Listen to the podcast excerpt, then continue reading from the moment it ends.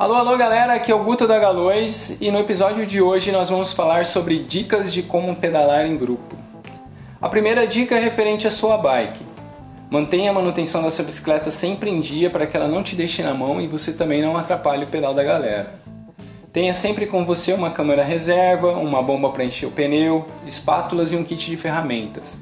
Por mais que você não tenha habilidade para usar as ferramentas, nos pedais em grupos sempre vai ter alguém capaz de te ajudar. A segunda dica é roupas adequadas. A bermuda de ciclismo ela vai te trazer muito conforto.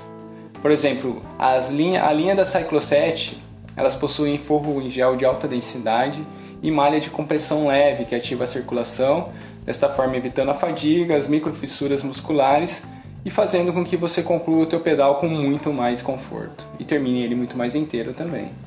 As camisas de ciclismo são feitas com tecido tecnológico e oferecem proteção UV.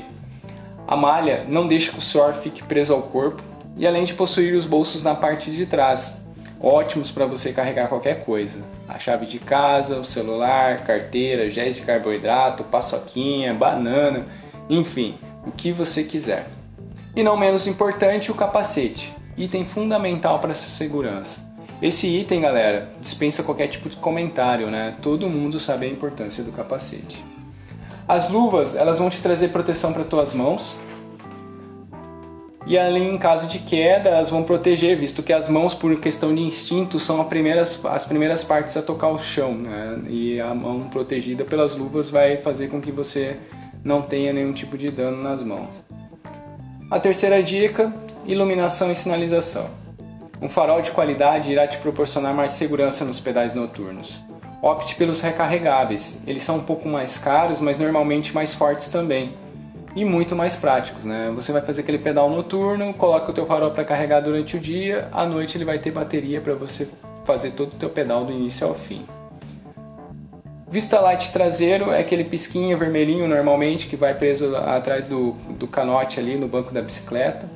Use ele sempre na, na função piscante para que você seja melhor visto por motoristas nos pedais urbanos e por outros ciclistas nos pedais rurais aí de estradas de chão em locais sem iluminação pública.